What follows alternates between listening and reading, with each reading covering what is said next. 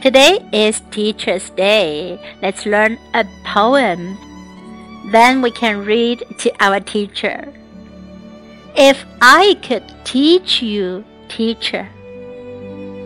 If I could teach you, teacher, I'd teach you how much more you have accomplished than you think you have.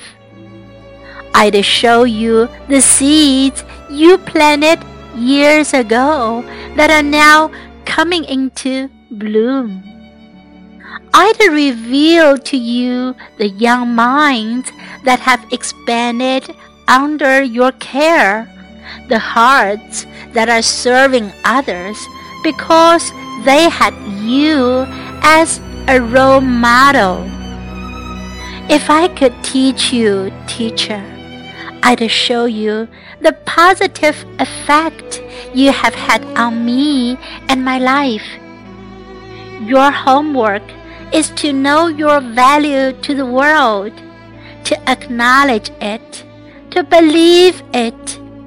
Thank you, teacher. If I Could Teach You, Teacher by Joanna Fuchs. If I could teach you, teacher, I'd teach you how much more you have accomplished than you think you have. I'd show you the seeds you planted years ago that are now coming into bloom.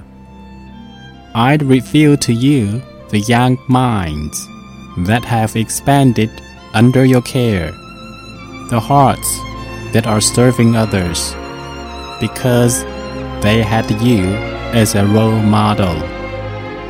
If I could teach you, teacher, I'd show you the positive effect you have had on me and my life. Your homework is to know your value to the world, to acknowledge it, to believe it. Thank you, teacher. 如果我能教您，老师。如果我能教您，老师，我会教给您，您的成就有多大，比您想象的要多得多。我会给您看，您多年前种下的种子，现在已开花盛放。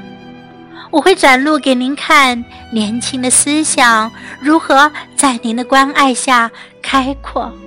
为他人奉献的爱心，只因有您做榜样。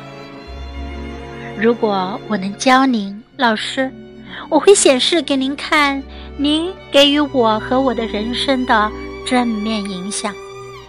我给您留的作业就是了解您对于这个世界的价值，承认这价值，相信这价值。